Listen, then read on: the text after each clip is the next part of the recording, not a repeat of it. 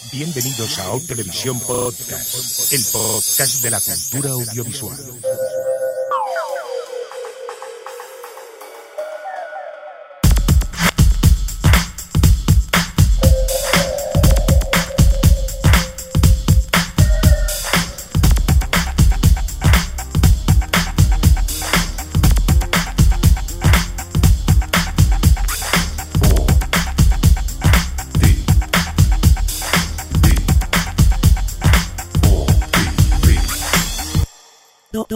Televisión podcast. O televisión podcast.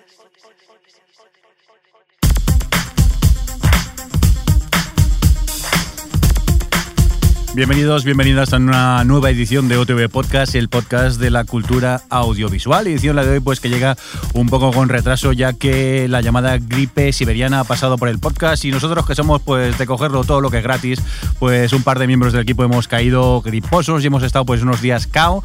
Bueno, todavía tenemos a uno de ellos, a Javier Fresco, un poco cascado, así que hoy no lo vamos a tener por aquí por el podcast. Le mandamos pues muchos ánimos, que se recupere pronto y el mermado equipo que queda, pues nos hemos reunido en este miércoles noche para poder grabar la edición 135 del OTV Podcast, la que corresponde en términos más televisivos a la S06E11. Vamos a saludar al resto de equipo que tenemos vivo por aquí. Por un lado tenemos a Adri. ¿Qué tal, Adri? ¿Cómo estás? Hola Jordi, ¿qué tal? Aquí te hablo desde Madrid. Desde Madrid, es verdad, que ahora no lo digo. Tenía que imitarte, lo siento. No os reáis de mí, que estoy malito, que lo he pasado muy mal, por favor. Y encima en este podcast, como yo soy el que tiene las llaves, si no vengo yo no, no se graba. Esto tengo que hacer una copia de las llaves o algo. Otro que tenemos también desde Madrid, Alex, ¿qué tal? ¿Cómo estás? Hola, bien, esto ya parece Survivor, ¿eh? Dentro de poco solo quedará uno. Vosotros que la gripe de momento os habéis salvado, ¿no? No, yo, Yo no. sí. Sí, bueno, pues nada, suerte y que dure. A cuidarse que, que- que estos días te deja un poco cao la gripe de estas, de estas fechas. Bueno, y dicho esto, vamos rápidamente a hablar de muchas cosas, ya que, eh, por ejemplo, eh, vamos a empezar comentando que hemos hecho una pregunta por Twitter, que luego iremos eh, leyendo los piopíos que nos habéis dejado. Hemos hablado de The River, del piloto de la serie, y sobre todo, pues hemos aprovechado y hemos hecho una encuesta. ¿Tenéis vosotros lo que hemos preguntado en la encuesta que tenemos ya disponible en la página web? Pues sí, ya has dicho, ya has spoileado y lo que me has preguntado es, ¿te ha gustado el piloto de The River? Y, las opciones de respuesta, pues es sí, no, no lo he visto, no lo he visto y que, que me da miedo. Muy bien, pues nada, a partir de ahora mismo ya podéis entrar en la página web y votar en esta encuesta y nos contáis un poco, si queréis, nos podéis dejar los comentarios qué os ha parecido el piloto de uno de los últimos estrenos de estos días que ha sido The River. Pero tenemos más noticias por aquí, en este caso es Alex quien nos va a contar que tenemos cositas que regalar. ¿A que sí, Alex? Pues sí, que somos unos desprendidos aquí en OTV. Sí, pero Y- este tiene truco, ¿verdad? Sí, claro. Tenéis que haceros fans de nuestro Facebook de, de OTV. Sí, correcto, Facebook.com barra OTV y dejar un mensaje diciendo que queréis participar en el concurso de Downton Abbey, porque nosotros sor- sorteamos, entre todos los que dejéis el mensaje, la primera temporada de Downton Abbey en Blu-ray. Chan chan. Pero... Pero- Pero, que- pero... Hay que añadir que es la temporada inglesa porque en España no se ha editado en Blu-ray, por tanto solo trae subtítulos en inglés. Es decir, si tenéis que tener un mínimo de nivel para poder entenderla. Pues sí. Es para practicar. Es para practicar que inglés. podáis practicar un poco el inglés. Así que eh, luego nos quejéis, ¿eh? que ya hemos avisado que no hay subtítulos en español. La serie está, pues, obviamente en su idioma original en inglés. Y los subtítulos que puedes encontrar en esta edición en Blu-ray de la primera temporada de Downton Abbey eh, están los subtítulos en inglés. Recordad, entráis en Facebook, En veremos. inglés. Está- ha quedado- ha quedado claro. Dejadme en paz, que todavía estoy convaleciente. Y no son horas, que no he podido ni cenar. Que vosotros seguro que habéis cenado, ¿no? ¿Listos? Una pizza. ¡Ah, por favor, no me digas eso! Bueno, pues lo que decíamos, entrar en Facebook y allí haremos una entrada conforme existe el concurso para que allí nos podáis dejar lo- los comentarios diciendo que queréis participar. Y en breve haremos el sorteo a los me gustadores. Si todavía no le han dado clic a me gusta o se hacen... Ahora que son me gustadores, son fans, yo es que no tengo Facebook. Likeadores. Likeadores. Likeadores. Bueno, a eso, de darle allí y eso en el Facebook. Bueno, pues dicho esto, creo yo que ya podríamos eh, empezar a hablar de cositas, ¿os parece? Venga. Pues sí. Y lo hacemos hablando de trailers, ¿no, Alex? Y de dos muy distintos. ¿Qué es lo que se está acercando? Pues a ver, dos cosas absurdas, cada una por lo suyo.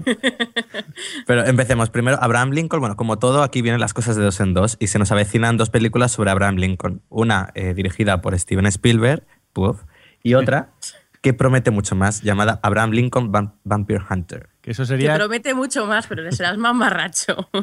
Eso, traducido sería Abraham Lincoln cazavampiros. Así es. Mm. Y bueno, por lo que parece el tráiler, pues, oye, promete una peli de acción entretenida. Sí, pero no me puedes decir que tiene mejor pinta que la de Spielberg, de Lincoln. Bueno, a ver. La que es la seria. Hombre, No sé, Seguro que pero- eso- la de Spielberg son tres horas aburridas. que, bueno, ya estamos. Que por cierto, el- el- la de Abraham Lincoln Vampire Hunter está basada en un libro que está escrito por el, por el tío que escribió la de Orgullo, Prejuicio y Zombies. Bueno, que fue un super éxito. Así Sí, que, que no, no- la verdad es que tengo que reconocer que el tráiler me hace gracia. Pero, en fin. Oye, yo cuando lo vi me sorprendí porque pe- esperaba una película serie Z y dentro de lo que cabe parece que se han gastado algún que otro dólar en hacerla decentemente. Sí, sí. Sí, yo- seguramente sea una basura, a ver, las cosas como son, se llama Abraham Lincoln cazavampiros. Pero con que sea una basura entretenida y vistosa está bien.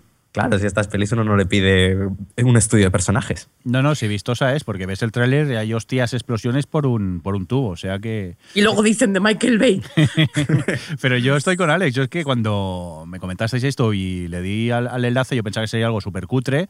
Y no, no, al menos allí en el tráiler se ve mucho presupuesto. Se ve que han, que han metido pasta. Se ha gastado una pasta en el gorro. Sí, sí. Y una de hostias y explosiones que lo, si te va a este cine, yo creo que puede estar bien.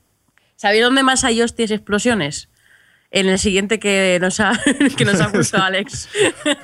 ¿Esto Bueno, de, de qué va? Esto es una secuela de esa famosa película española A tres metros sobre el cielo, que va a tener una segunda parte, llamada Tengo ganas de ti. Aquí la conclusión que yo saqué es que nos van a contar cómo el maltratador al final se queda con la chica. Porque Pues sí. realmente la primera película, eh, vendida como un rollo romántico para adolescentes, es la historia de un maltratador que conoce a una chica, la convence de estar con él y al final la otra se da cuenta y le deja. Mm, Lo siento si al final, pero bueno, da igual.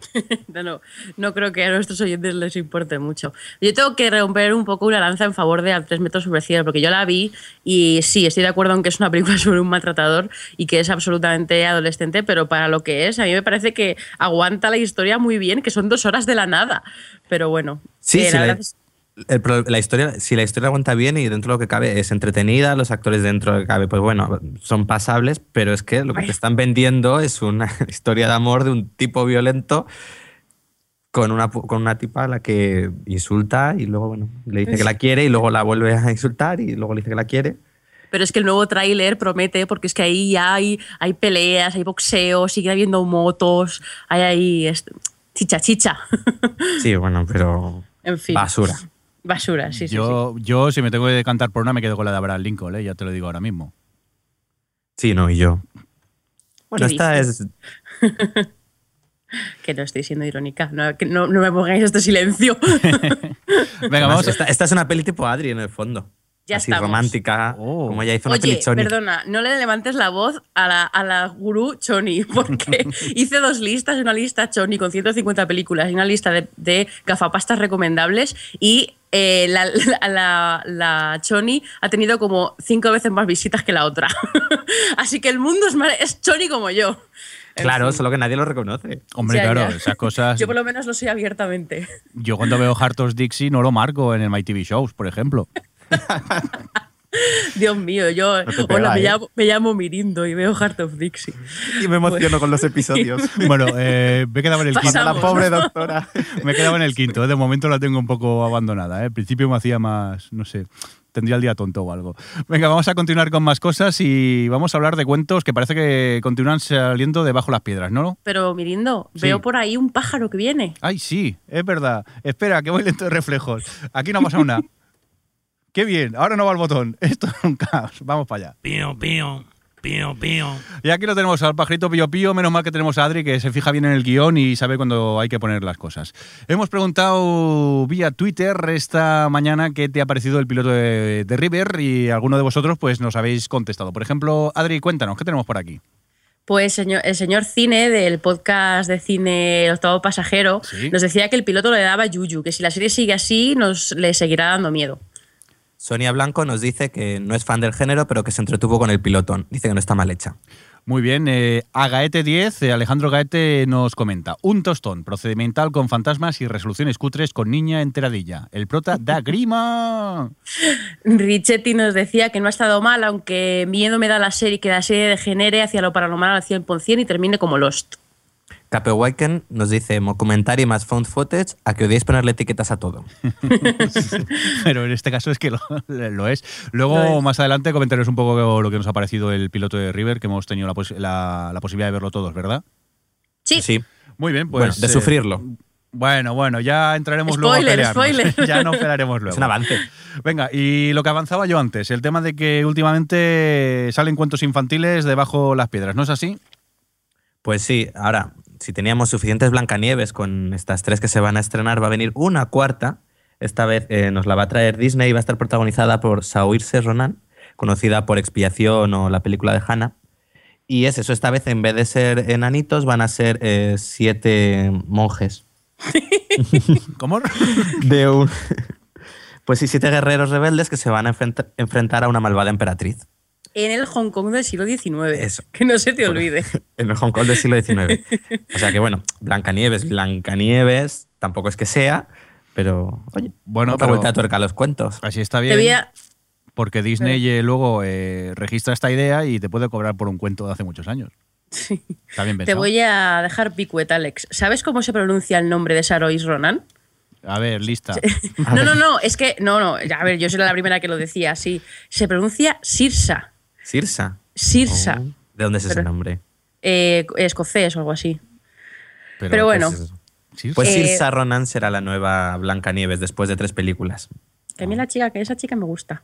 ¿Y qué más tenemos de cuentos? Pues La Bella y la Bestia. Esta vez viene de manos de Guillermo del Toro y protagonizada por Emma Watson, como la, como- conocida por Hermione en Harry Potter. Y del Toro será productor y se plantea incluso dirigir la película, pero eso todavía no está confirmado. Pero de La Bella y la Bestia no había una serie también, Adri, por aquí, ¿no? Sí, resulta que ABC, que es la que tiene Once Upon a Time, Sí. eh, eh, le, ha ido, le ha ido tan bien con audiencias y en recepción y tal que han decidido encargar un piloto de La Bella y la Bestia. Y se supone que los. que me, me perturba que el guionista sea el de Human Target, que es como dos, series muy parecidas. Eh, y bueno, que, que no es la única que tiene un proyecto de La Bella y la Bestia, porque resulta que también la CW hace unos días dijo que tenía un proyecto similar de retomar una serie que, que hubo en los 80 con Linda Hamilton Sí. del tema y ahora eh, van a hacer una especie de remake un poco inspirado, basado en esa serie de los 80, con Christine Kreuk de protagonista, que es la que Uf. hacía de Lana en Smallville. Así que, en fin, tenemos Bella y Bestia para rato. Yo la recuerdo, esta de los 80 la dieron en TV3, no sé si en alguna otra autonómica salía eso, Linda Hamilton y el Ron Pelmar, si mal no Sí, recuerdo. Sí. Eh, recuerdo que la daban, pero no recuerdo haberla visto. ¿eh? La- me parecía un poco, no sé, iba el señor aquel maquillado de bestia y no sé, me Era de risa. detectives, ¿no? Realmente. Sí, era una cosa muy rara, no, no recuerdo. Pero bueno, ¿ganas de verla o tenéis así de entrada o, o no? Mm, no sé, Mm, ya veremos. la de la ABC. La de la de... Y yo es que soy una CW, entonces a lo mejor la de la CW. Pero con esa protagonista tan sosa tampoco. Vale, vale, vale. ¿Quedan más bestias o bellas por aquí? o Sí, qué? quedan más bestias. Es que eh, Christoph Gans, un director francés que dirigió El Pacto de los Lobos y Silent Hill, eh, tiene su propio proyecto de La Bella y la Bestia que estará protagonizado por Lia Seydoux, que si habéis visto Misión Imposible 4 es la que hace de la francesa rubia chunga, y también salía en Malditos Bastardos, y Vincent Castle, que era aquel profesor de, de Cisne Negro.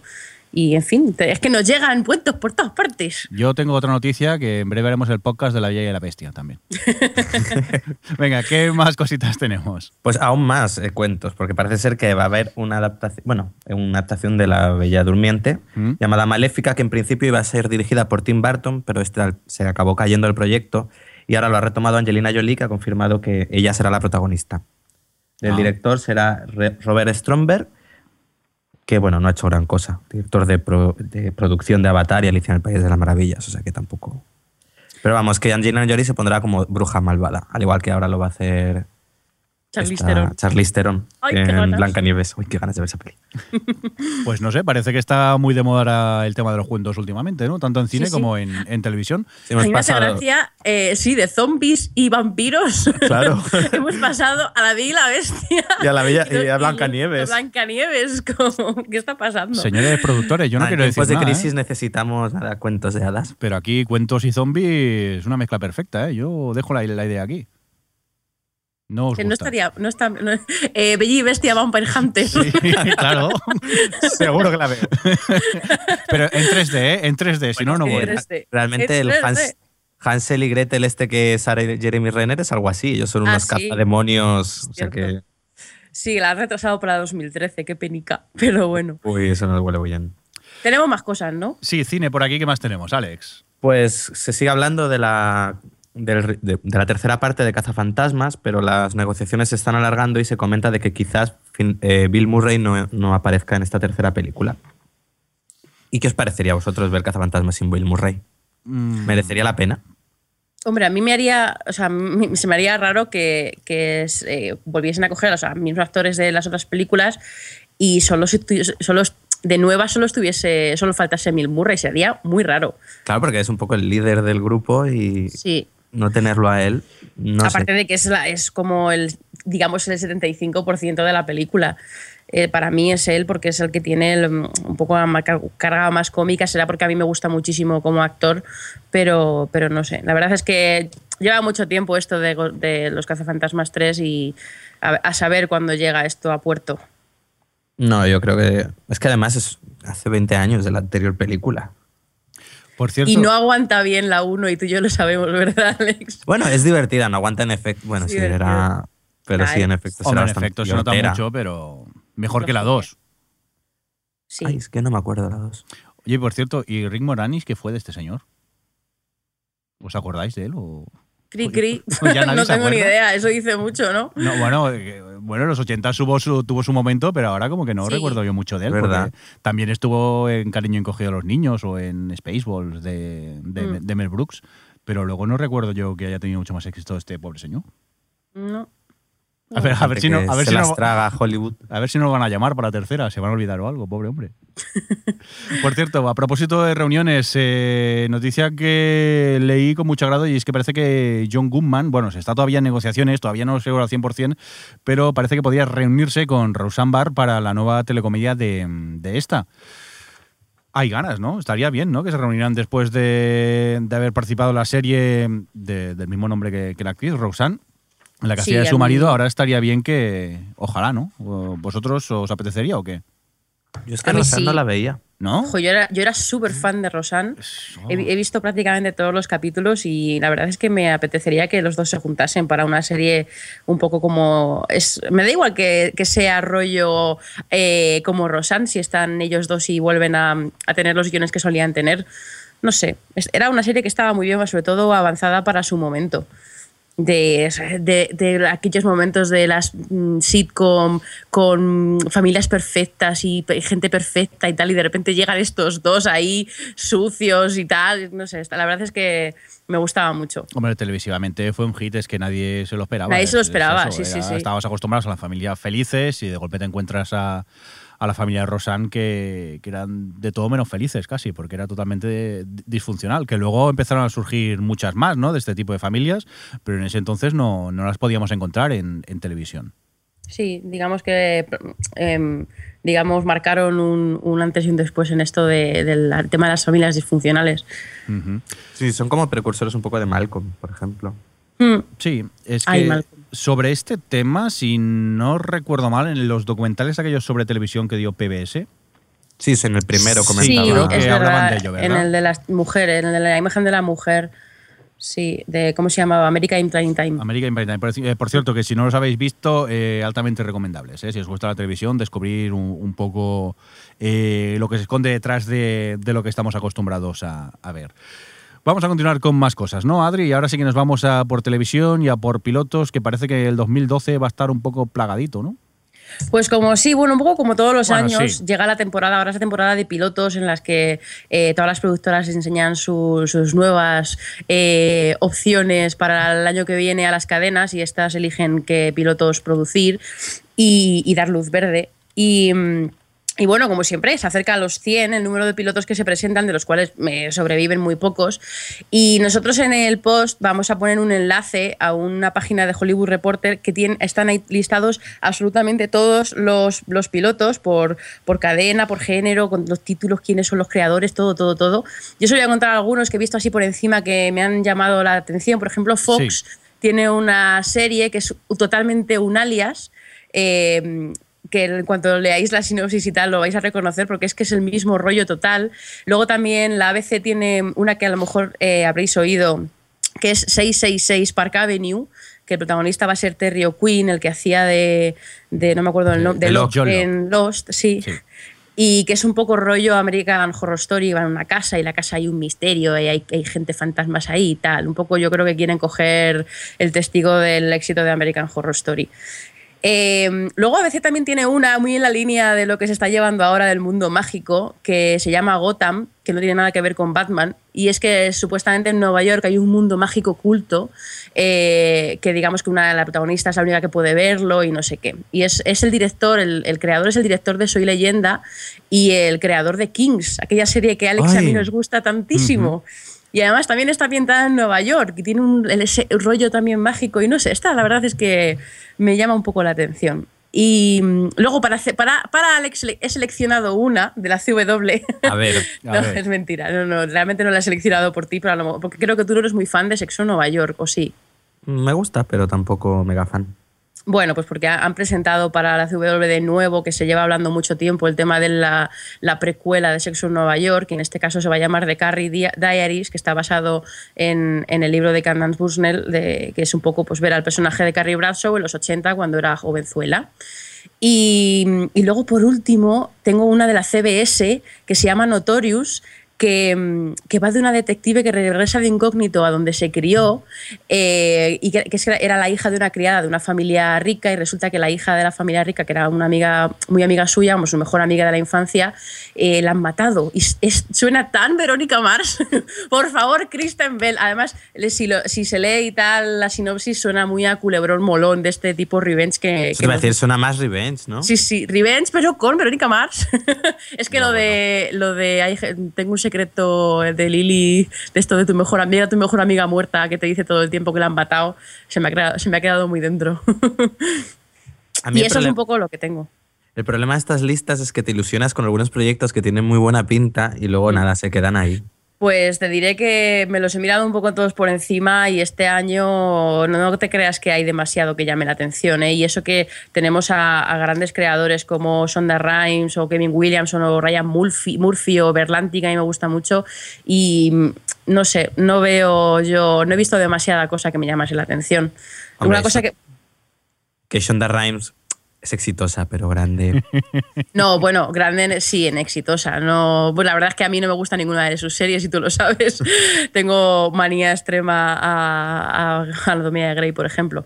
Pero mm, que no sé, una cosa que pueden hacer nuestros oyentes si les apetece es mirarse la lista y que nos comenten en los comentarios o en Facebook o en Twitter, donde quieran, eh, qué pilotos les ha llamado la atención, que estaría, estaría guay. Y eso, y ya. Guay. Yo tengo que mirar la lista, no he tenido tiempo, vi que habías puesto el enlace, pero que no, no he podido verlo. Pero me pica mucho la, la curiosidad, más lo que dice, que se, se presentan casi 100 pilotos y luego los pocos que, que, que llegan a, a emitirse. Y por otro lado estaba pensando, imagínate que se filtran unos cuantos.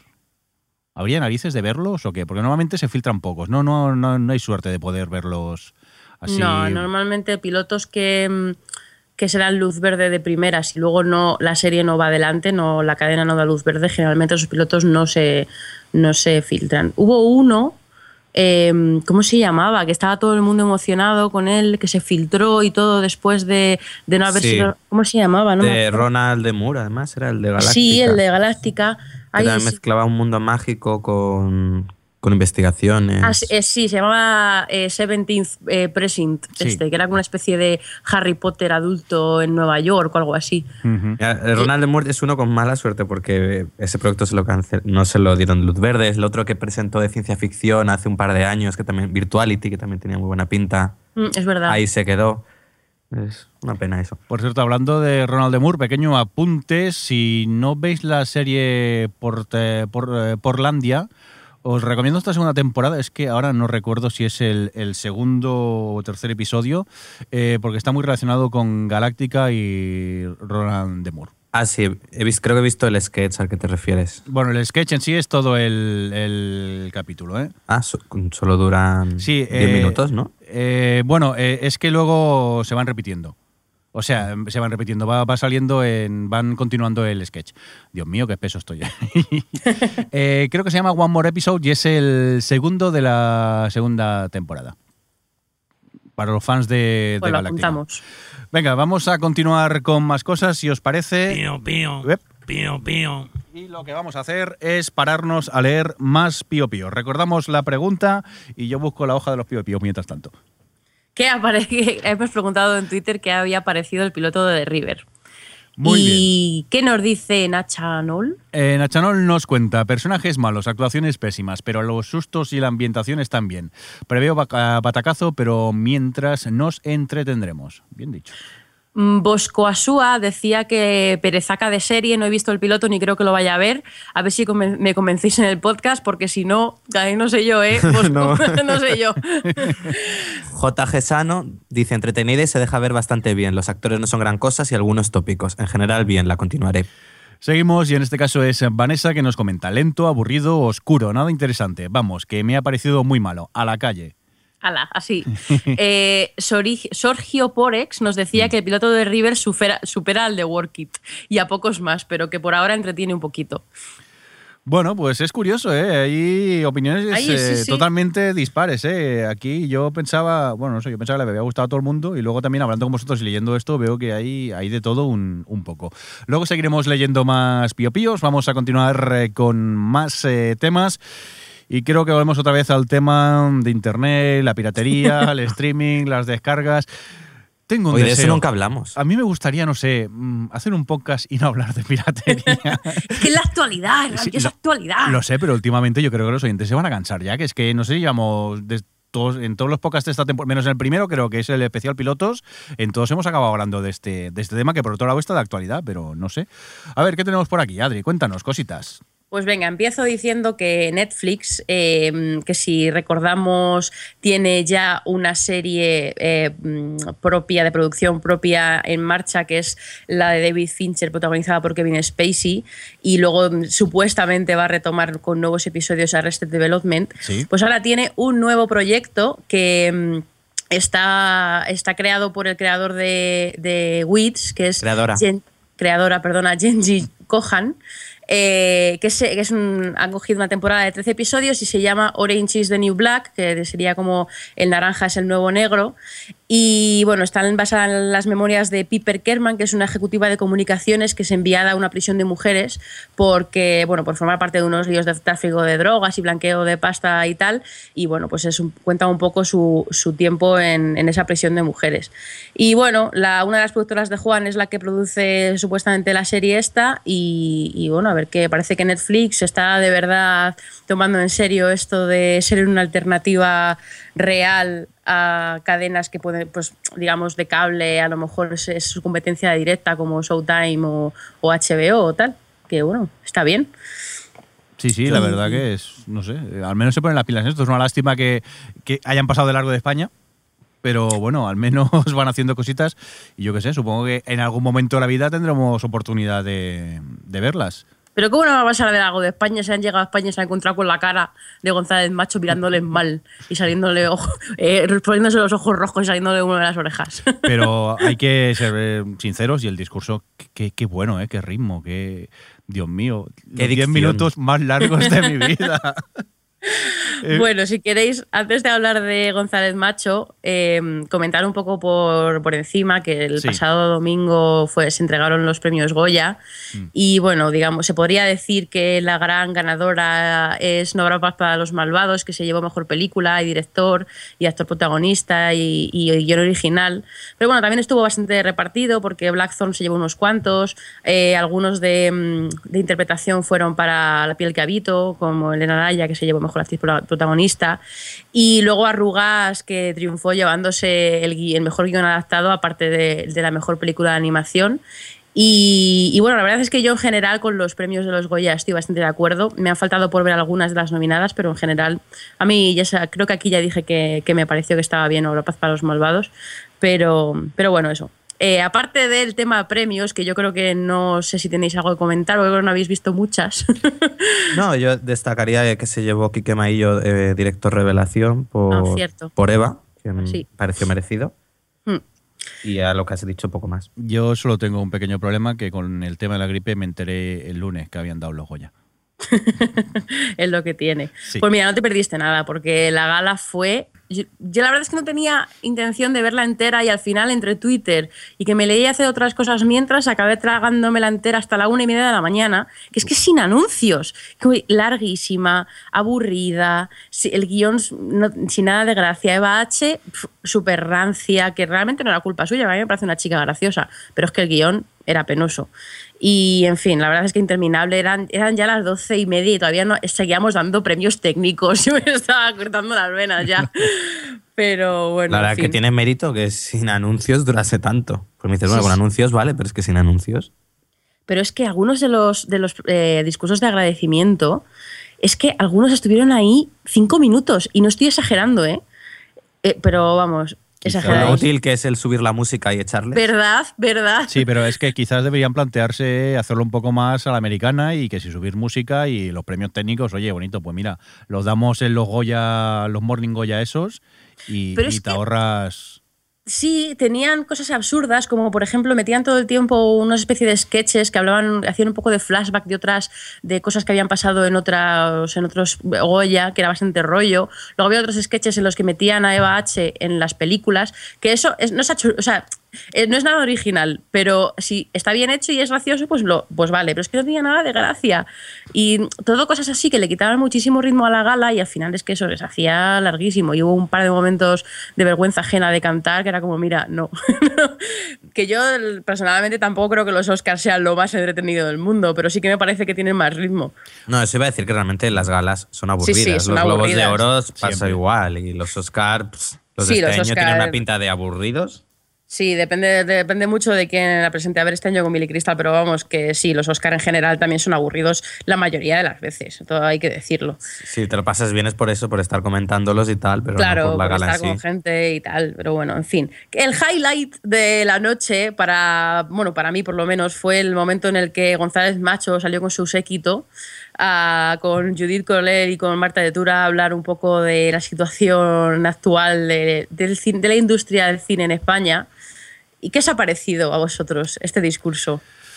Ay, pues que están en lo de siempre, que hay que ponerse las pilas y evolucionar. Es eso de que en un futuro, en un, en un futuro no, ya, señores, la gente se descarga películas, la gente la ve por streaming, la gente se ha puesto las pilas y se ha espabilado. Es lo que hemos dicho siempre aquí en el podcast.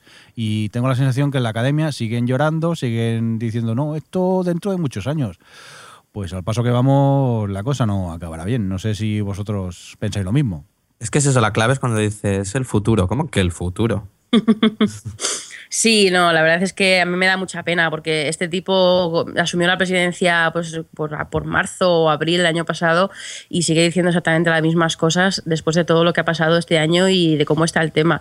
Y además que no hacía más que contradecirse porque están todo el tiempo al principio diciendo que sí hay que conocer el camino, que hay que recorrer para llegar a las metas ambiciosas y pensar en el público y tal, y las nuevas vías emergentes. Y luego cuando llega el momento de Internet es como que tienen un miedo in- pero inmenso que dice que, que no hay que saltar al vacío y es lo que, que recomiendo que os, os, pasé para que leyeseis una columna que hizo Alex de la Iglesia como respuesta Sí. al discurso que la puso en el país, que está muy bien, que la- a mí me parece que es sentido común todo lo que dice, pero que eso que ya estamos en el vacío, o sea, ya están en el vacío y en fin. que la verdad es que fuera, es muy triste ver que un presidente de la Academia de Cine está tan fuera de la realidad actual de Internet que es que es lo que es- realmente está pasando, que cuando decía que no era ninguna alternativa, ni sustituto, ni complemento, es como, pero es que lo que tienes que hacer es que lo sea, porque es que si no, en fin. Sí, cuando dices eso, el dinero no va por la no va por internet o por las salas, ya, pero es que ahí está lo que tenéis que hacer, que vaya por internet. Sí, que por, por cierto, en ese momento me encanta cuando dice que toda la actividad económica vienen de las salas, del DVD, de la tele, y yo estaba pensando, subvenciones, subvenciones. Hombre, Porque, el, momento de discurso en el que recuerda a Televisión Española que ayude. Aquello que. y acordémonos de Televisión Española. No sé, es que si la gente no va al cine, pues plantearos eh, que la gente vea cine de otra manera. Que es que el problema es que ya lo está haciendo. La gente ya se está poniendo las pilas y lo está viendo en su casa. Entonces, Claro, sí, bueno, en fin. es que vamos a entrar otra vez en el debate de siempre y creo que no merece la quizá No, la pena volver a repetir otra vez lo mismo. suscribo todo lo que dice Alex de la Iglesia, en, que también podremos, pondremos el link en el blog, que es, pues eso, es un poco que hay que asumir dónde estamos y, y ir hacia adelante y, y, a- y asumir que hay que reconvertirse y, a- y adaptarse a lo que está pasando y ya está. Es que no me parece, es que me, en fin, que sí, que nos liamos siempre lo mismo. Vamos a pasar a lo siguiente. Ah, bueno, venga, acabo yo, acabo yo con el tema Venga. este. Bueno, pero esto, esto es una buena Y- y es iniciativa. que yo estoy aquí, papá. Pa, pa. A propósito de, mm, de los Goya y en Ahora Paz para los Malvados, eh, Telecinco Cinema a través de mitele.es, que yo personalmente creo que en Telecinco lo están haciendo muy bien con el tema de, de toda su, su programación y sus series y sus todo en internet, creo que, que lo están haciendo muy bien. Eh, van a, a abrir una especie de modalidad que lo llaman Premium, que van a meter todas las películas de Telecinco Cinema para poder verlas en streaming y todas se van a poder ver eh, por un precio de un euro con 42 céntimos. Es que está muy bien. Que me parece un precio muy razonable que, y te dan un de 24 horas para verlo. Y han añadido ahora que ha recibido el Goya la película en Habrá Paz para los Malvados hasta el 21 de mayo por 4 euros con 72 céntimos. Y, y bueno, que yo creo que, es un muy buen precio y que, que, mm, esto es lo que deberían de hacer las distribuidoras. eh, poner en su... o sea, en sus, eh, eh, lo diré, eh, páginas, no me sale. Canales, en sus Sí, canales. en sus canales lo que sea, poner sus propias películas para, a disposición. Y en fin, que si ya la gente no quiere pagar un euro y medio por ver una película, entonces ya no es culpa suya, es culpa nuestra. Pero bueno. Y ya he acabado con lo de internet, lo prometo, lo prometo. Bueno, pues vamos a dejar ya un poco el tema mm, descargas, streamings, piraterías y cosas varias y vamos a hablar un poquito de cine, que Alex todavía tienes algunas noticias por aquí, ¿no? Sí, por ejemplo, os vamos a hablar de la nueva película de Pedro Almodóvar, Sí. que se llamará Los amantes pasajeros, y según nos han contado, retoma un poco la línea de mujeres al borde de un ataque de nervios, pero con un, un tono más picante. Dicen que habrá mucha diversión y transgresión. La peli, pues eso, tendrá guion de Pedro Almodóvar, como siempre, estará producida por su hermano, y promete, pues eso, que recupere un poco el humor que, que perdió en La piel que habito, una película muchísimo más oscura. ¿Qué más tienes por ahí? Pues luego, mm, nueva película, Las Tortugas Ninja. No es seguro, Perdón, ¿cómo? ¿En serio? Sí. Ya. Pero ¿hace falta? ¿Quién se acordaba de las tortugas? Ya, verdad, yo creo Es que, que- no. Son como un icono muy de los 90, ya Sí. están un poco olvidadas. Y caduco, que no, no apetece que vuelvan, creo yo. ¿De quién Pues- eres? Yo era de Michelangelo. Yo, Yo es que ya no recuerdo. yo no las veía, o sea que no Yo era puedo muy opinar. fan. Sí, es que no puede ser. Pues bueno, está ahí que parece ser que se va a cerrar el guion y que ya hay un director, pero todavía no es algo seguro. Y luego se ha anunciado ya que habrá Transformers 4, Michael Bay. que tiene hasta fecha y todo, el 29 de junio de 2014, o sea que ya podéis marcarla en vuestras agendas. Madre mía. Dicen que va a ser una, bueno, no reboot de la saga, pero como va a tener nuevos protagonistas, como el inicio de una nueva trilogía. Es decir, no es que sea la cuarta, sino cuarta, quinta y sexta vendrán después. Que realmente Pereza. a mí, sí, pereza me, me asombra que, sobre todo, o sea, no me extraña porque es que Transformers, mm, la saga no hace más que recaudar toneladas y toneladas de dinero. Y a cada nueva que sacan mm, es más mala y encima recauda más. Entonces, claro, es lógico. Lo que no sé es cómo la, la gente sigue yendo a ver Transformers. Oye, yo fui a ver la 3 al cine, en 3D. No, ya, pero en fin. Alejandro. Era mejor que la 2. No, pero a ver, es que no da para mucho más. Son unos camiones que se transforman en robots. Y No ya. sé, a lo mejor para la cuarta, para la cuarta película consiguen un protagonista que tenga algo de carisma. Sí, porque Eh, que yo soy fan de Transformers pío. 1, ¿eh? Que conste. Pío, Bueno. pío. Sí, soy un pájaro. Venga, vamos a por Pío Píos, vamos a cambiar vamos de tema. He vuelto a perder la hoja del guion de los Pío Píos. Hoy es, es genial. Eh, Recordemos, aquí está. La pregunta que habíamos hecho por eh, Twitter esta mañana, ¿qué te ha parecido el piloto de The River? Alex, cuéntanos. Pues J. Cobos nos dice, me ha encantado, pero verlo a oscuras y por la noche en el trabajo solo no mola nada. Luego contaré yo una anécdota de mi visionado. Venga, minuto 47 nos cuenta. De, da lo que prometía, algo de misterio, algo de terror y unos personajes matables. Perfecto entretenimiento. Miss McGuffin, que es Marina Schatz, de un podcast de televisión muy recomendable que es Yo disparé a JR, Que- que- eh, dice... Adri, creo que es Such. Perdón, Vanilla Suits, perdón, perdón, se me ha ido el, el acento. Ya, ya. Eh, pues eso, Marina nos decía que, como diría Alex, The Claro. River es la nueva Harper's Island. ¡Oh, spoiler! Que, que para mí no es ningún halago. Y Harper Island era más entretenida, pero bueno. Ah, bueno, fin. Ah, luego discutimos. sí, sí. Merche nos- Merchepe nos dice, no, logr- no logró hacerme sentar ante la tele a ver el episodio entero. No sé si porque me pareció un truño o porque me distraigo fácilmente. Yo creo que lo primero. Oye, por favor. Venga, y acabamos este bloque con eh, Juchu. eh, Juchu, acordaros de él que nos trajo caramelos allí en, Sí, es verdad. en Alicante. Eh, ahora, caramelos que tienen un nombre y no me acuerdo ahora. ¿Frutas de Aragón son? O algo así. Que son los caramelos con chocolate. Bueno, caramelos, que estaban muy buenos, Juchu. Que muy ricos. Sí, lo que nos cuenta Juchu. Entretenido, eh, más que miedo, da mal rollo. Aunque manida, la fórmula es ágil y el piloto pasa volando. De momento me la quedo. Y sonríe. Pues eh, nada, luego seguimos con más cosas y ahora si os parece os cuento yo un- una confirmación de una despedida. Y es que parece ser que eh, House eh, finalmente termina esta temporada. Ya corrían muchos rumores y parece ser que eh, el 177 será el último episodio que podremos ver de House, que por cierto se va a emitir en Estados Unidos el 21 de mayo, o sea, dentro de muy poquito. Y es que parece pues que la fórmula ya estaba agotada y habían, yo creo que habían alargado quizá demasiado. No sé vosotros eh, si todavía la seguís viendo House, ¿qué, qué os parece?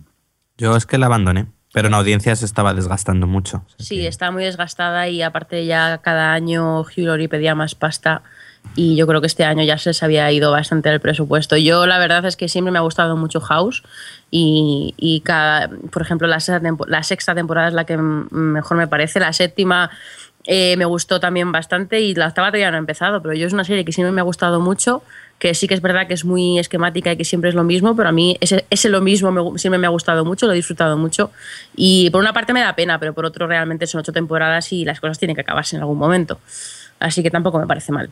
Vale, vale, vale. Pues nada, vamos a continuar con más cosas. En este caso se trata de un retraso. No sé si recordáis que ya hemos hablado varias veces aquí en el podcast del remake de que se está preparando eh, de la familia Monster y resulta que eso, eh, el remake que será eh, or- originalmente el título que llevará Smoking Beer Lane que si mal no recuerdo es la calle donde vivían la, la familia Monster, estaba previsto que desarrolle eh, Brian Fuller. Pero, por cierto, Adri, te me has comido media noticia y yo tenía aquí cosas apuntadas. Qué había- verdad, es por pa, pa, pa. Lo, lo- lo fundamental. ya, ya, pero Yo meto tijera. oye, guapa, corta tus noticias, que es que estaba mirando y digo, aquí hay algo. Luego bien que habla de la piratería. Oye, que te he metido una mía ahí dentro. Sí, claro. No- A ver, cuéntanos, ¿qué pasa con Brian Fuller? Que sí, le retrasan eso, pero por otro lado eh, le han dado trabajo, ¿no? No, pero dilo. Bueno, vale, pues Bueno. si era para que lo dijeras tú. Ah, dilo tú. Sí, no, que, que NBC, que como ya hemos comentado, creo que hemos comentado antes con el tema de los pilotos, hace un par de años que se ha bajado del carro de, de hacer pilotos, vamos, de financiar pilotos para decidir, porque es muy caro. Y va directamente a, a- a dar luz verde a series. Y en este caso ha dado luz verde a Aníbal, que también es de Brian Fuller. Y van a, le han dado 13 episodios, así directamente. Que es Arriesgando. algo- arriesgando, que es la NBC, lo- que, le va, que le va todo muy bien, entonces se puede permitir arriesgar. Bueno, es como lo tenemos todo perdido, pues venga, una apuesta. Hombre, Así Aníbal parece que de primeras puede convencer. Sí, Luego pero ya mira, el por cuarto ejemplo, episodio, si se cae. de Firm, la tapadera, que era, pues estaba, tenía ahí ese, eh, un poco el pozo de, de una película exitosa, tal, o sea, ha sido un batacazo absoluto. Y a pesar de eso siguen confiando en nombres que en- realmente luego en televisión no significan nada. Además, a mí me resulta curioso Brian Fuller, que es conocido por Pushing Daisies, una serie muy colorista, muy optimista, haciendo una de Aníbal. Es un cambio Sí. curioso. Me pegaba mucho para la familia Monster, pero para esto no. Claro. Pero bueno. Bueno, todos tenemos una hipoteca que pagar, no sé. Este señor. Sí. y bueno, acabo yo diciendo una- un comentario curioso así rápidamente, y es que resulta que en Twitter los productores de, de The Voice y de X Factor la liaron en un momento porque eh, resulta que Simon Cowell, que ya sabéis que es, es el, el Risto este americano de, que estaba en American Idol y ahora tiene X Factor, dijo que no le importaría en Twitter que eh, los ganadores tanto de The Voice como American Idol como de, de X Factor hicieran una gala final como para decir quién es el supremo de todos estos realities de concurso de, talento cantante.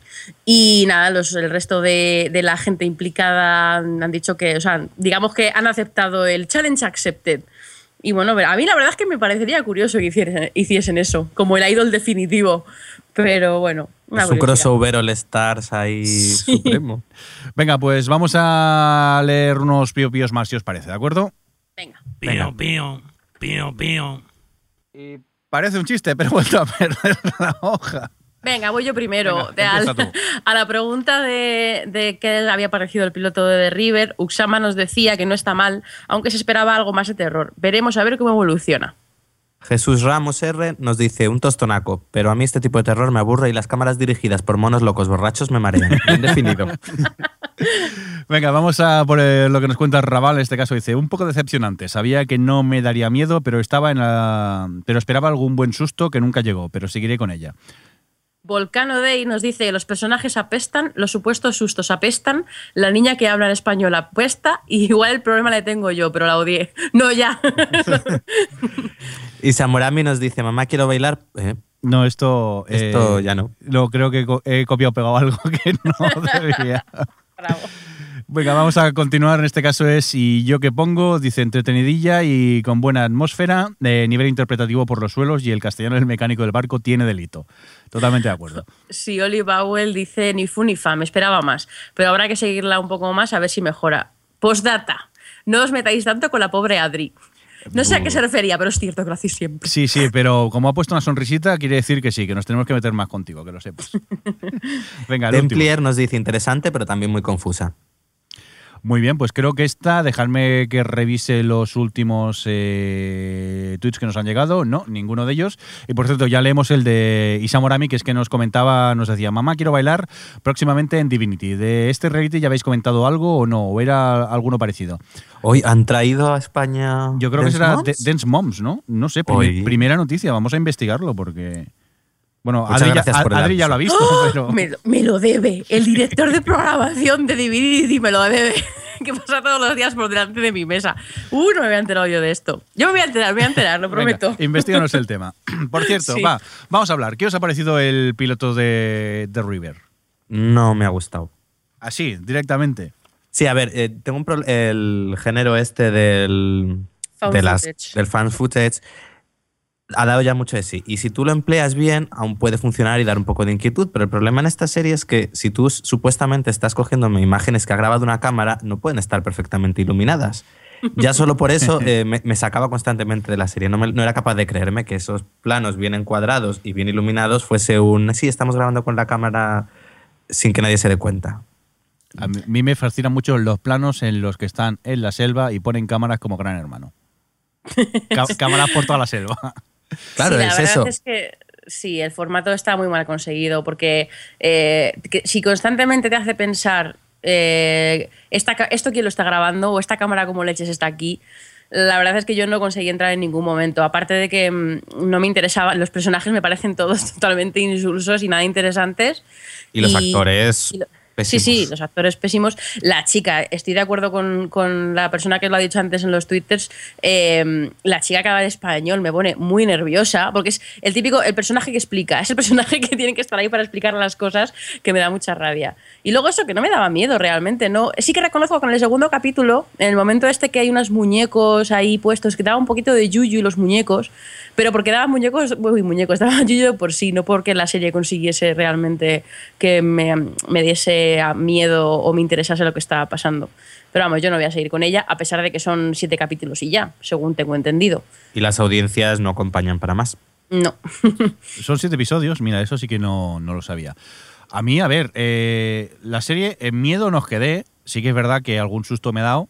Y, y más Cuéntanos, que, Jordi. Sí, más que nada porque eh, yo soy muy machote y yo, eh, pues nada, vivo solo. eh, me la puse a ver por la noche, eh, para no molestar a los vecinos, me puse los cascos a tope y la estaba viendo y de repente, en el primer susto, se me abre la puerta del comedor sola. Un momento en el que paré la reproducción y tras cinco minutos debajo de la manta al final me levanté a ver si había alguien en mi casa o no. Pero vamos, por suerte no, no había nada. Y aparte, yo no sé si eso ya me influenció y fui un poco más cagado viendo el primer episodio. Pero ya os digo, miedo, miedo no es que pases. Algún susto que otro. Y sí que es verdad que, por ejemplo, el segundo episodio, el momento eh, muñecas eh, da yuyu y, y sí que, por ejemplo, en el tercero que sí que he tenido oportunidad de ver, eh, juega mucho con, con los típicos miedos que, que podamos tener. Yo, por ejemplo, eh, tengo claustrofobia y hay un momento claustrofóbico que yo me agobié mucho viendo esa escena. No sé si alguno de vosotros ha llegado a ver el tercero o ya habéis pasado directamente, Yo he No. pasado. Tras el piloto ahí no volvía. pero sí que a mí algún sustillo y tal eh, me ha dado. Sí que en el tercero no, en el tercero en ningún momento me lo que me cuentan es bastante intrascendente. eh, no, no, no me pica nada la curiosidad lo que me cuentan. Y sí que me pasa mucho lo que dices tú, Alex, el tema de, de la realización del. Supuestamente es, son cámaras que. son grabaciones que se han encontrado y, y es eso, esos planos están bien hechos. Luego cuando están en la selva que ponen cámaras por todos lados, me cuesta mucho. O incluso en el, en el, en el barco que tengan un estudio televisión Bueno, sí. para editar y, y, Y, tal. cámaras en todos los pasillos, Cámaras en en todas las salas. sí, y además, sí, dos por habitación. Sí, Porque sí, hay un momento, recuerdo, que un personaje tapa como dos cámaras que tiene en su habitación y tiene otra más, escondida. Es decir, no, no tiene sentido. Y luego juegan un poco con los recursos esos de, de engañarte, de, de, yo qué sé, por ejemplo, en el tercero, eh, a ver, es que es para no entrar en, en spoilers, pero bueno, hay algo, hay algo por allí, y entonces lo que hacen es jugar con un plano donde parece que va a pasar alguien, pero coño, pues manténlo, que se vea qué pasa, pues no, rápidamente cortamos, te quedas con las ganas y, y luego a ver si aparece o, no. Y una cosa, una curiosidad sí que me ha gustado, eh, el hecho de que hayan tacos en la, en la serie. Principalmente porque eh, esta eh, se da en una network, en, abierto para entendernos, y, y claro, allí pues en la tele no se pueden decir tacos y entonces se, censuran, pero normalmente en las series nunca se dicen tacos. Es más, eh, fijaros en, 20 prohibido. eh, en 24, en 24 eh, se acababa el mundo, le daban de hostias a Jack Bauer y lo único que decía era un demit, un, un maldita sea, tampoco. y entonces me gusta esto, ¿no? Que hayan los tacos estos censurados como, al menos me es más creíble en un momento, en una historia de, miedo, de, de- de amor, de miedo, que, que a lo mejor te van a matar, pues algún taco que otro vas a soltar, ¿no? Pero por lo general mm, no es que me esté atrapando mucho. Sí que la voy a ver porque soy así, pero que, que me ha decepcionado un poco, ¿eh? Pensaba que, que sería mucho mejor. Pues nada, yo, yo no creo que siga, porque no, no me interesó para nada. Así que Vale. una menos. Es que lo- los personajes eran tan poco interesantes que ¿Y ni la siquiera. historia? Bueno, pero la historia podía tener un algo. Porque en el momento. A mí sí me gustó el instante ese en el que encuentran las grabaciones del tipo desaparecido y ven ahí alguna cosa así. Dije, mira, eso puede generar un poco de intriga, pero el problema es que el hijo, la mujer, la hermana, no te despiertan el más mínimo interés. Te da igual que su padre se muera, que ellos se mueran o se ahoguen en el río.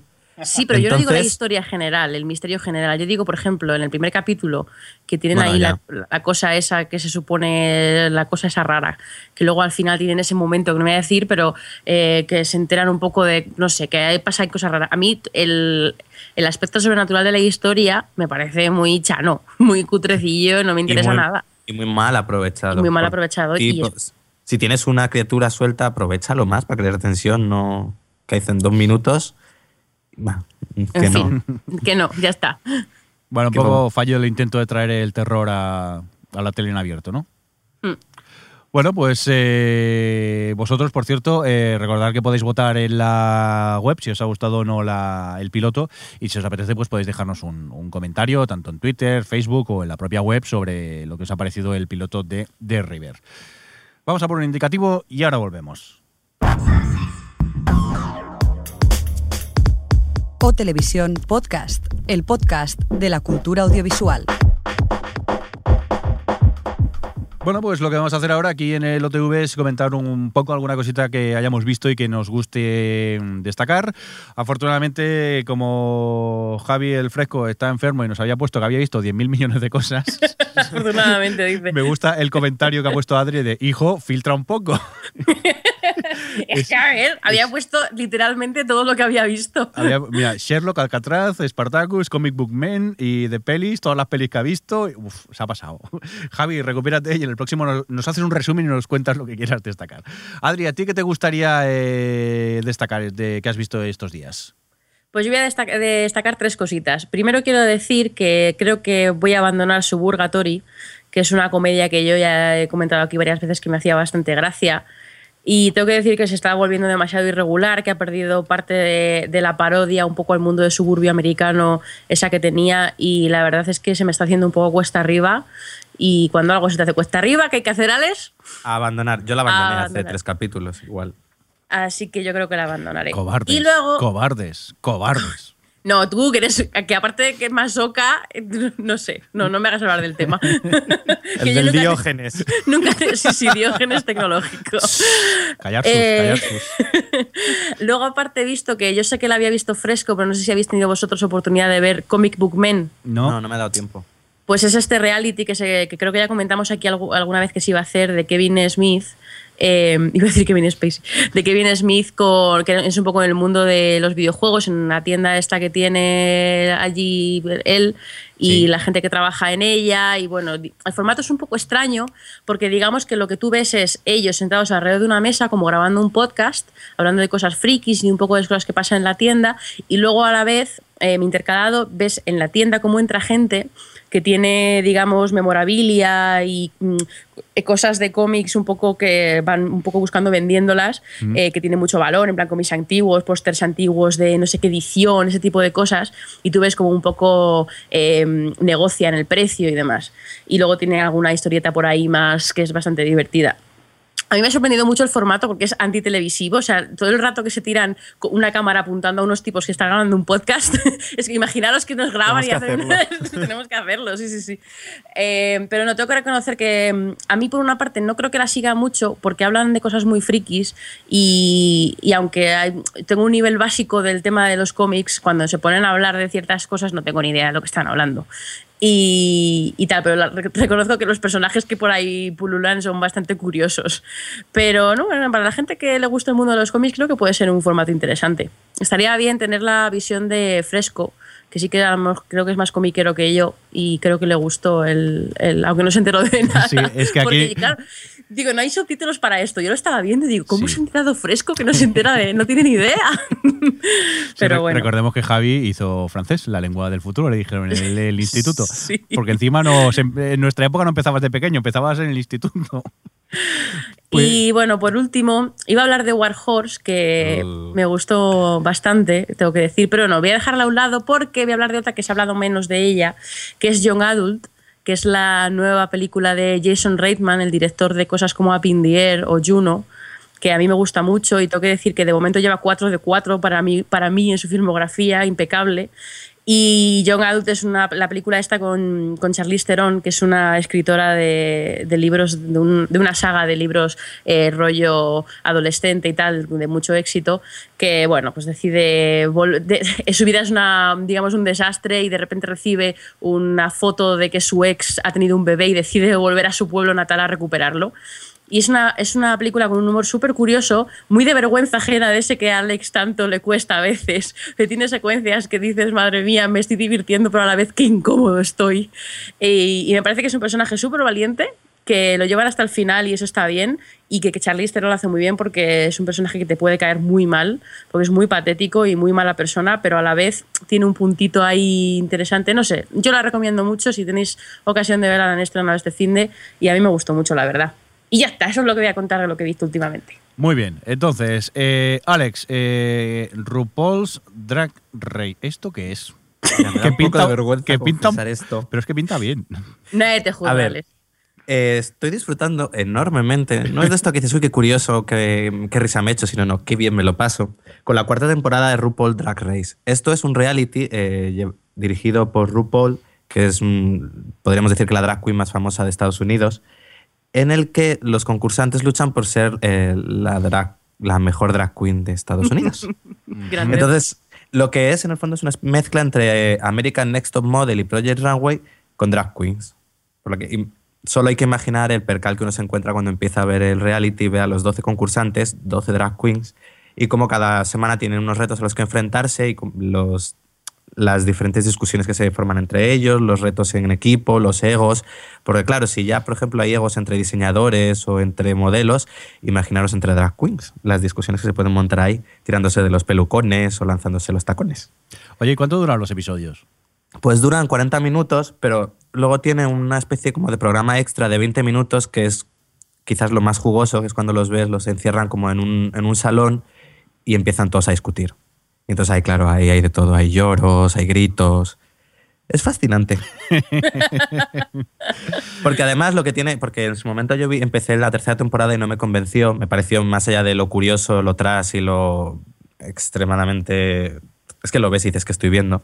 Esta cuarta ha reunido un casting bastante interesante, que tiene de todo, desde personajillos a gente curiosa. Claro, todo- Curioso, me encanta. hay uno, por ejemplo, que mm, se ha operado y se parece a Cher, es como Cher. Pero para conseguirlo está, se ha operado la cara y todo. Extraño. por Pero de alguna forma. ¿no? no es el único reality que has estado viendo, ¿no? No, ha empezado ya eh, Survivor, la edición número 23, creo que es, o Sí. que Survivor One World. Este año el, el gran twist era que los dividían por los dividían por sexos en las dos tribus, pero los tenían conviviendo en la misma. Podemos decir que la edición ha comenzado muy fuerte, con desde el minuto 5 ya están unos concursantes robándole las cosas a otros y promete. ¿Tú la has empezado a ver? No, todavía no. Es curioso porque tú la anterior no la llegaste a ver, ¿no? No, la anterior la, la abandoné. Pero esta sí que el twist, el twist este de que estén todos eh, los dos equipos en el mismo sitio, empiecen juntos, sí que te pica la curiosidad, ¿no? Yo creo que lo que le pasaba a las últimas secciones Survivor era que se formaban alianzas muy fuertes y que a partir de un punto del programa uno sabía todo lo que iba a ocurrir, el orden de las expulsiones. Sí. Aquí, al reunirlos todos en la misma, en la misma playa, favorece que haya muchas más alianzas. que haya no una alianza fuerte contra una débil, sino que se interactúen todos mucho más y pueda haber más, más cambios de Yo alianza. te- tengo previsto verlo, ¿eh? Lo que pasa que prefiero tener unos cuantos acumulados. Y aparte es que también estos días, así aprovecho y cuelo eh, lo que he estado viendo. Yo he estado eh, muy enganchado a Stargate Atlantis, eh, una serie que cuando vi el piloto dije, "Pff, pues vale, es serie, ciencia ficción, serie B barata, porque también hay cromas por un tubo y tampoco hay mucho presupuesto. Pero a medida que la, la serie va evolucionando y empieza a haber un poco más de, de, bueno, trama o lo que se llama ahora mi- mitología y se van complicando más las cosas, pues eh, te va gustando y al final, mira, son cinco temporadas, eh, las he visto eh, en poco tiempo, en un mes y poco, las he estado viendo y realmente me ha gustado mucho. No, no esperaba nada de ella, no tenía ni idea, lo que pasa que apareció en mi disco duro un día y digo, ah, pues mira, vamos a verla. Y, y la recomiendo, ¿eh? a mí me, me ha gustado. Para ver, a ver, ciencia ficción para pasar el rato. ¿eh? Tampoco os penséis que es muy profunda en algún capítulo que otro sí, pero en otros también son mucho más ligeros. Y me gusta mucho eh, el tema de que eh, hay mucha referencia a cultura popular y a referencias televisivas en la misma serie. Incluso hacen chistes sobre Star Trek. Yo vi la Una primera. cosa. Sí. Ah, no, yo iba a decir que Alex también quería hablar de Spartacus Sí, y sí, has sí. censurado. No, no, no. Ahora mismo le iba a dejar, pero ya he aprovechado Ah, vale. que lo, lo tenía previsto.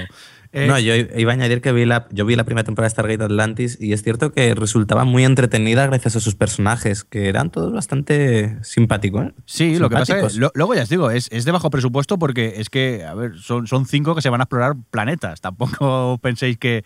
Y entre ellos cinco pueden contra todos. Pero eh, bueno, las historias que te encuentran es, es entretenida. Son Y 40 luego los minutos. malos son muy carismáticos. Al menos los primeros que aparecen, estos que Los- te roban la vida. Sí, pues- los, los espectros. Lo que pasa a mí, los espectros me recordaban a Mario Vaquerizo, no sé por qué. Esto así. Sí, lo- los primeros que salían, sí, no sé por qué físicamente me recordaban a, a él. Por cierto, Alex, que sí es verdad que no es que te haya cortado, pero he aprovechado yo para hablar de Stargate. Atlantis Spartacus, ¿qué tal?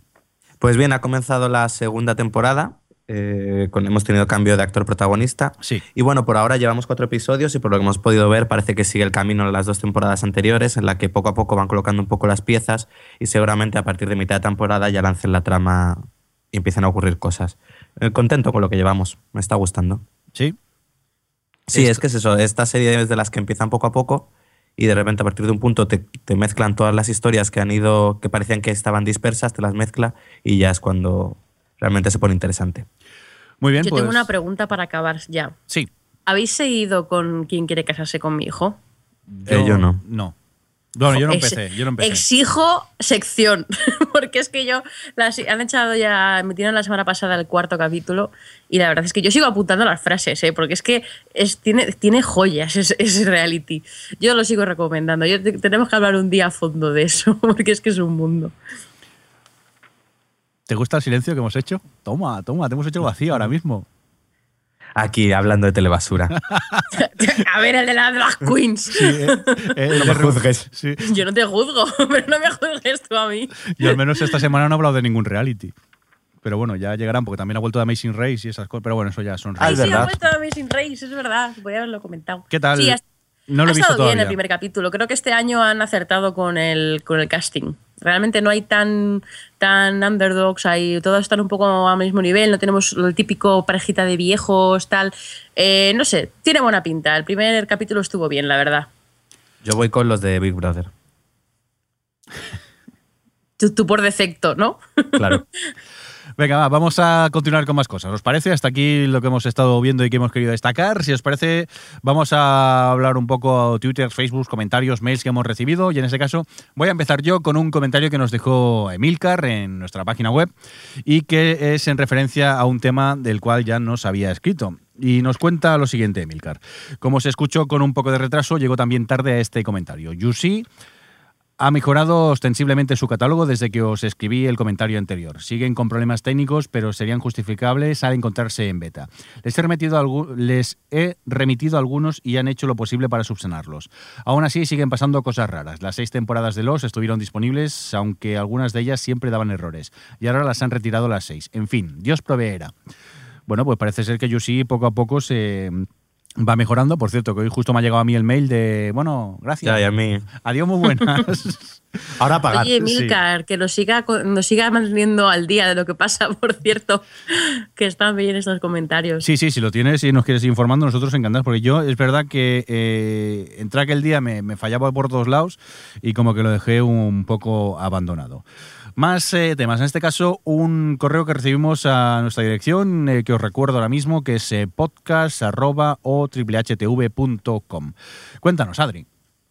Pues primero recibimos un mail de Tony Rivas que básicamente lo que hace es echar pestes de cómo está yendo, cómo, cómo conocían a vuestra madre. Eh, dice que las últimas te- te- tres temporadas, por resumir, ¿eh? porque se despacha a gusto, dice que en las últimas tres temporadas salvaría 10 episodios, que la serie empezó muy, muy, muy bien, pero que en los últimos años solo se sustenta la figura de Barney y que bueno que ha tomado la decisión de no seguir con la serie eh, sobre todo hasta que bueno eso que hasta que termine eh, dentro de dos años que ya verá que la, ha sustituido por True Broke Girls ¿qué pensáis vosotros de cómo conocía vuestra madre? Yo es que la abandoné. Yo la sigo viendo, pero eh, tampoco la he visto nunca una super gran comedia. Lo que pasa es que a mí, como son capítulos de 20 minutos, me entretienen y, y la voy viendo. Pero sí que es verdad que quizá antes me reía más que ahora. Ahora ves los capítulos y. Claro, es que son muchas temporadas ya y, y sorprenderte pero cuesta. no sé yo creo que es una serie ahora es una comedia más madura precisamente él en su mail hubo un momento que, la, que mm, pedía a los guionistas digamos de cómo conocía a vuestra madre que si fij- fijasen en Modern Family y yo creo que precisamente a- últimamente eh, cómo conocía a vuestra madre está más adulta porque mezcla un poco más eh, tramas dramáticas con la comedia y tal no estoy de acuerdo en que la, en que la serie se siga sosteniendo solo en Barney y creo que últimamente lo están llevando bastante bien. Que mira que tampoco es una serie que a mí me ha vuelto nunca loca, pero creo que ahora han encontrado un punto que a mí me está gustando. ¿Ves? No sé. Yo en este aspecto de mezclar las tramas me toca un poco las, las narices. Mm, si has Bueno, empezado haciendo la comedia, pues sigue con comedias. No me cortes el Pero rollo. evoluciona, evoluciona. Tú, tú mismo has dicho que, que ya son muchas temporadas, pues lo que hace intentar no, no Sí, quedarse estancada. Adri, pero es que en algunos capítulos me han cortado el rollo de mala manera. Y no voy a entrar por no soltar spoilers, pero es que te quedas un poco, se acaba el capítulo y dices, "Pf, joder, que me he puesto una comedia para irme a dormir de buen rollo y no irme deprimido a dormir, no sé. Bueno. Venga, ¿qué más cositas tenemos? Eh, otro mail que recibimos que nos llega desde México, ¿no? Sí, Luis Felipe Campa Copián Sí, eh, nos escribía un largo mail eh, en pero largo, relación... ¿eh? Largo, largo. largo, largo, en relación al tema de Megabload y las leyes antipiratería, Sí. que hoy hemos hablado tanto del tema, eh, voy a resum- resumir un poquito. Y él decía que, que, bueno, que escuchaba nuestro punto de vista, pero que no estaba del todo de acuerdo. Que dice que eh, a México, por ejemplo, ha llegado Netflix y que tiene un catálogo muy amplio que se actualiza constantemente, pero que la gente está demasiado acostumbrada a descargar. Y dice que sí que es cierto que, que faltan más y mejores opciones de, legales de streaming, pero que tiene que él cree que tiene que combinarse con leyes que cierren los sitios. Y bueno, dice que, por ejemplo, en México el tema de la música está echado de perder porque ya las discográficas no sacan artistas nuevos porque eh, nadie compra discos y demás, y que tema que esto puede pasar con las pelis. Yo, ya hemos hablado mucho, Luis, tampoco vamos a añadir mucho más. Nadie dice, o sea, no sé, yo creo que cerrar los sitios no es solución. Lo que, es lo que dices tú, que es faltan opciones legales. Pero bueno, quizá yo creo que también lo hemos hablado aquí, Jordi, muchas veces cuando, yo creo que desde el principio del podcast, el tema de que habrá que ver cuando haya opciones legales, como por ejemplo Netflix en México, eh, si de verdad la gente eh, se pone a pagarlo. O por ejemplo Telecinco Cinema, que hemos comentado antes, si se pone a pagar una película aunque cueste uno, un euro y medio, que no es nada. Pero bueno. Yo creo que al, posiblemente al principio a la gente le cueste mucho y, y, será poco a la gente que se suscriba o pague, pero poco a poco. Yo cada vez conozco más gente que tiene Spotify. Sí. Y al principio echaban peste de cómo voy a pagar yo por escuchar música. Y bueno, hace poco, pues mira, eh, he visto gente que se va suscribiendo y, yo me alegro que, vaya funcionando. Y sí, es verdad, faltan algunos artistas, pero hay millones de canciones para escuchar, ¿eh? que no te vas a aburrir nunca, ya te lo digo yo. Pero bueno, es eh, ondar otra vez, eh, repetir otra vez el tema de siempre, de, que creo que ya hemos dejado claro aquí nuestra opinión y tampoco nos queremos hacer pesados. Aparte que yo, ¿Más pesados? yo no he cenado, son casi las 12, las 12 de la noche y yo me quiero ir a cenar, si no. Ay, pobrecito mío. Aparte que ya nos hemos acabado el guion. Así que recibir un cordial saludo pues de todo el equipo. Volvemos eh, no en 15 días, sino antes, porque grabaremos, si mal no recuerdo, el viernes 2 de marzo nos tocaría, a no ser que haya algún cambio grave o seamos abducidos por algún ovni o algo. Así que nada, Adri, eh, muchas gracias. Nos oímos en unos días. Muchas gracias a ti, Jordi, y nos oímos en unos días. Veste a hacer puñetas. eh, fan de RuPaul's Drag Dance, eh, adiós. Eh, bueno, adiós. bueno, esa parte. Despedida golpe bajo, ¿eh? Sí, sí. Alex, que muchas gracias por estar ahí. Nos oímos en unos días. Pues eso, en unos días. Eh, un saludo también a Javier Fresco, que se recupere pronto de esta gripe que nos ha dejado tocados, tocados al sector. Sí, sí, gripe al sector abuelo del podcast. Vale, eh, bueno, digamos que gripe y un poco Ahora lo llaman gripe. De, de, resaca fue el cumpleaños de Javi y creo que no se ha recuperado. Y hace cinco días que lo celebró o algo así. Y nada, un cordial saludo también de quien nos acompañó. Eh, con vosotros el señor Mirindo. Que vaya muy bien. Hasta luego. Hasta luego. Hasta luego. O Televisión Podcast, el podcast de la cultura audiovisual.